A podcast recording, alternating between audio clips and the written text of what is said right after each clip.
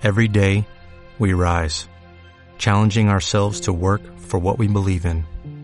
At U.S. Border Patrol, protecting our borders is more than a job, it's a calling.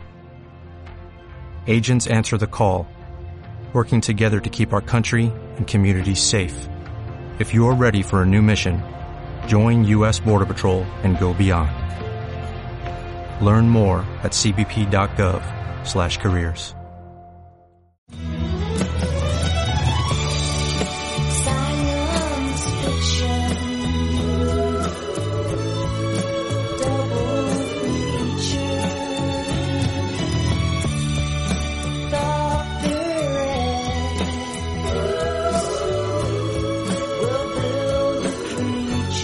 buenas tardes o buenas noches, ya sabéis, dependiendo de la hora que estéis escuchando esto.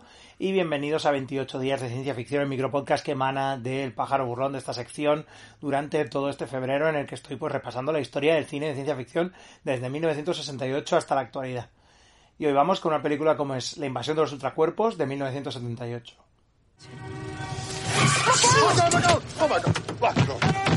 They're coming! They're coming! Help! Help! They're coming! They're coming!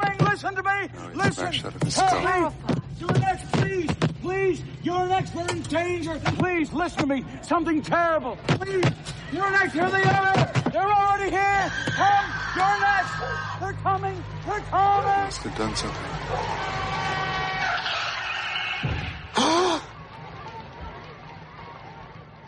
Bien, yo creo que la, la invasión de los ultracuerpos, eh, está la, la versión de 1978, eh, maravillosa versión dirigida por Philip Kaufman y probablemente mi favorita de todas las películas de ultracuerpos, pese a que me, me flipa la de los años 50 también mucho, la de Abel Ferrara también creo que tiene ideas interesantes. Pero, y bueno, no, no hablemos mucho de, invasión de aquella de 2007, creo que fue 2006-2007, que bueno, en fin, pues ahí está, existe, ¿no? Eh, pues como digo, probablemente mi, película basada en la novela de Jack Finney, pues mi versión preferida de eso.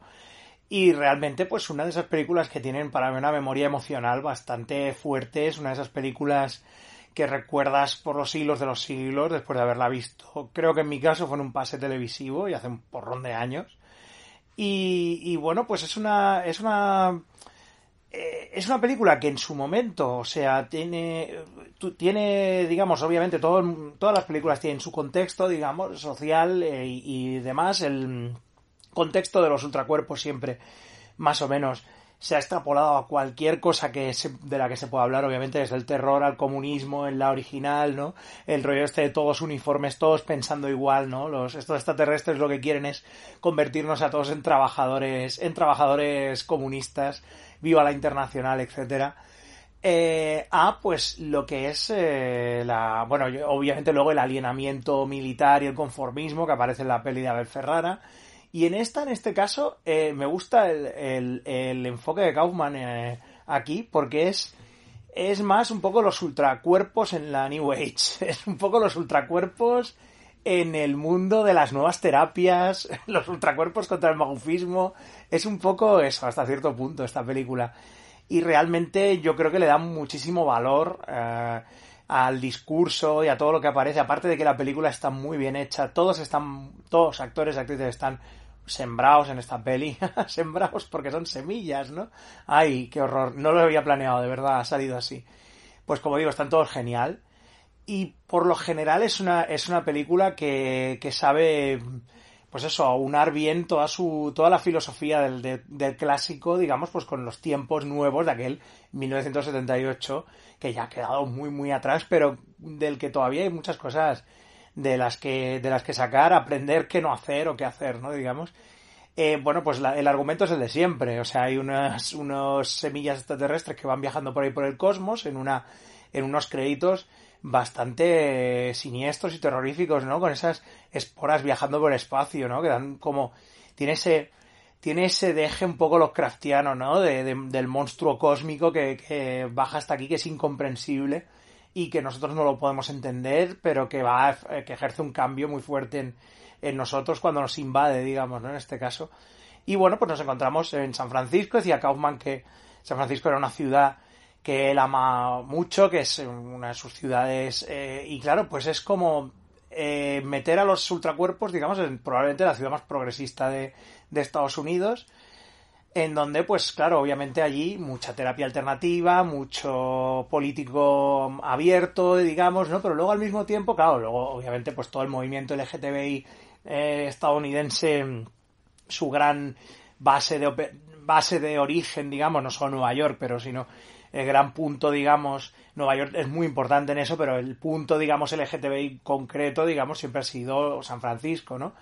Pues juega con eso, ¿no? Con ese rollo de qué pasa cuando estas esporas extraterrestres llegan a este, a este lugar y pues nos encontramos con una serie de personajes, eh, a cada cual más pintoresco, pero está guay, ¿no?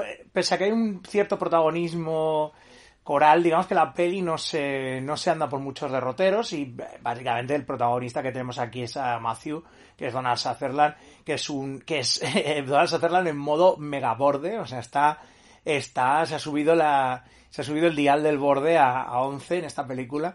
Eh, que claro, que además es el Donald Sutherland de la época de desmadre americana, ¿no? Entonces es como, eh, los tienes ahí a los dos, ¿no? Los tienes ahí a los dos puestos y dices, hostia, casi casi son el mismo, ¿no? Un poco. Y bueno, pues Matthew es un inspector de, de sanidad, de control de, de sanidad para todo el tema de los, de los restaurantes y demás. Y bueno, pues obviamente este inspector lo- le temen todos al borde este, que claro, llega y te desmonta las, eh, te desmonta los temas de higiene del restaurante en un momento que obviamente está claro, ¿no? El rollo este de aquí hay mierda de rata, esto es mierda de rata, de verdad, etcétera, ¿no? Y bueno, claro, es un tío que hace bien su trabajo, obviamente, pero es un borde de cuidado. Y luego, pues su, eh, su amiga, eh, su amiga Elizabeth, que está interpretada por Brooke Adams, y que tiene problemas con su marido, eh, el, el Dr. Howell, que es Argindel, otro de estos, de estos rostros de finales de los 70, ¿no? Ese, ese hombre, pues eso, que aparece también en, en pelis de, de Cronenberg y demás, y entonces pues eh, tiene problemas porque claro, ve que su marido pues está muy distante hace un tiempo. La gente empieza a llevar pues unas plantas muy majas a casa, y ya sabemos por lo que pasa, esas plantas, pues cuando estás durmiendo te duplican y hacen una vaina de ti en unos efectos especiales maravillosos los de esta película repulsivos, todos estos clones asquerosos a medio formar saliendo de las vainas, molan un montón. Y pues a partir de aquí, claro, al principio, mm, pues, claro, entramos pues por el, por el tema personal y por el tema de, y por el tema que, rollo social, ¿no? Casi en plan de, bueno, claro, es que eh, la gente está muy distante, ¿no? Que es eh, básicamente el discurso que da el personaje interpretado por Leonard Nimoy, el doctor David Kibner, que es este psicólogo New Age, ¿no? Que pues eh, claro está diciendo es que claro la gente tendría que hablar más comunicarse más. Estamos en una era de, de aislacionismo que la gente va a la suya no ya estaban prefigurando ya. Eh, bueno obviamente en esa época ya empezaba lo de la generación del yo no que luego explotaría a lo tope el, a tope en los 80 no con ese turbo turbo liberalismo loco marca Reagan y bueno, pues eh, aquí tenemos a este personaje, luego obviamente el matrimonio Belichick, que son estos, eh, que son eh, Jack y Nancy, interpretados por Jack Goldblum y por Verónica Cartwright, que tienen esa, ese lugar donde la gente se hace baños de barro y demás, en donde encuentran uno de los, de los clones, estos clones horrendos, de vegetales y entonces pues a partir de aquí claro la cosa ya no es solo el rollo psicológico. Obviamente no es que tu marido esté eh, alejándose de ti sino que tu marido se sustituido por una planta terrorífica del espacio exterior. Y bueno pues a partir de aquí la película la verdad es que genera unos es una película de momentos muy impactantes de imágenes muy muy impactantes muy desasosegantes mola mucho eso o sea el rollo de, de- toda la gente haciendo una cosa en concreto, de la gente cargándolos, las vainas, la gente observándote por la calle, obviamente el horrendo grito que hacen los ultracuerpos cuando les descubren y te señalan y todos van a por ti. Eh, y claro, luego todo ese, obviamente luego los momentos que todo el mundo recuerda, ¿no? El ultracuerpo que, que copia al mendigo con el perro, pero los copia mal y entonces se juntan los dos, tenemos al perro con cabeza de mendigo, ¿no? Es excelente el efecto especial y tal. Y luego, pues otras cosas menos claras, pero igual de perturbadoras, como ese, ese cameo de Robert Duval, que es, pero ¿por qué? O sea, como ese cura que está moviéndose ahí en el, que está columpiándose, ¿no? Y mirándote fijamente. Es como en plan de, hostia, ya, vale, pues, pues muy bien, ¿no? O ya las, obviamente, apariciones de los, de tanto de, obviamente, del director, de Don Siegel, como ta- ese taxista, de, y luego, pues, Kevin McCarthy, el protagonista de la, de la, de la anterior versión, ¿no? Haciendo el mismo personaje, corriendo por ahí, advirtiéndole a la gente, no, no, por favor, están aquí, no durmáis, no os durmáis que os suplantarán, ¿no? Y bueno, pues la, realmente la, mm, lo que ya digo es que, eh, o sea, eh, a pese a ser una película muy de momentos, de momentos muy en concreto, de esos, de esos, eh, de esos, esos set pieces, ¿no? Esas escenas en las que, joder, que la tensión crece un montón, lo del encuentro en el barro, lo de cuando hay un momento en que irremediablemente los protagonistas se duermen, pero despiertan justo antes de que, de que eh, les dupliquen las plantas, ¿no? Y vemos ahí esos horrendos seres saliendo de, los de los de las cáscaras, ¿no? El hecho de que obviamente los personajes van cayendo uno tras otro y los vamos viendo pues reconvertidos en versiones en versiones sin alma de ellos mismos persiguiendo a los otros personajes. O sea, pese a ser una película de muy de momentos está súper bien hilada, la historia está muy bien montada, todo el tema conspiranoico de estar de obviamente de estar mm, cucu pensando en que tu vecino te va a poner esa planta cerca y te va y cuando te duermas te va a convertir en un en un clon vegetal extraterrestre pues la verdad está como ya digo este sí, muy muy bien conseguido. No sé, es que en general es una película que tanto eso, la música, las actuaciones, todo en general, los efectos especiales, que son lo justo, o sea, los efectos especiales mola que no sea aquello el festival del, el festival absoluto del, del FX constante, sino que están pues para lo que tienen que estar. Y obviamente pues ese final terrorífico del que si no lo habéis visto pues ya eh, obviamente me, guardo a explicaroslo, pero obviamente si lo habéis visto o si habéis eh, comprado el DVD en el que ya en, la pro- en el propio en los propios títulos del DVD ya os está spoileando el final de la peli, hijos de puta, los que hicieron aquello, os, os- yo os maldigo como, como Tyler. Pues, eh, como decía, si no lo habéis visto, es una película que, que es 100% recomendable. Si sois muy jóvenes, no la, no la conocíais, pues os, os convino que la veáis, por favor. La mejor, es que realmente es eso, es la mejor versión de esta historia que de momento pues se ha hecho. Y creo se hará, esperemos que no, esperemos que haya algunos ultracuerpos en el futuro. Pero de momento parece que la cosa no, que la cosa se ha quedado ahí. Y bueno, que yo muy contento con esta y la recomiendo muchísimo. Así que nada, nos vemos mañana con la próxima reseña.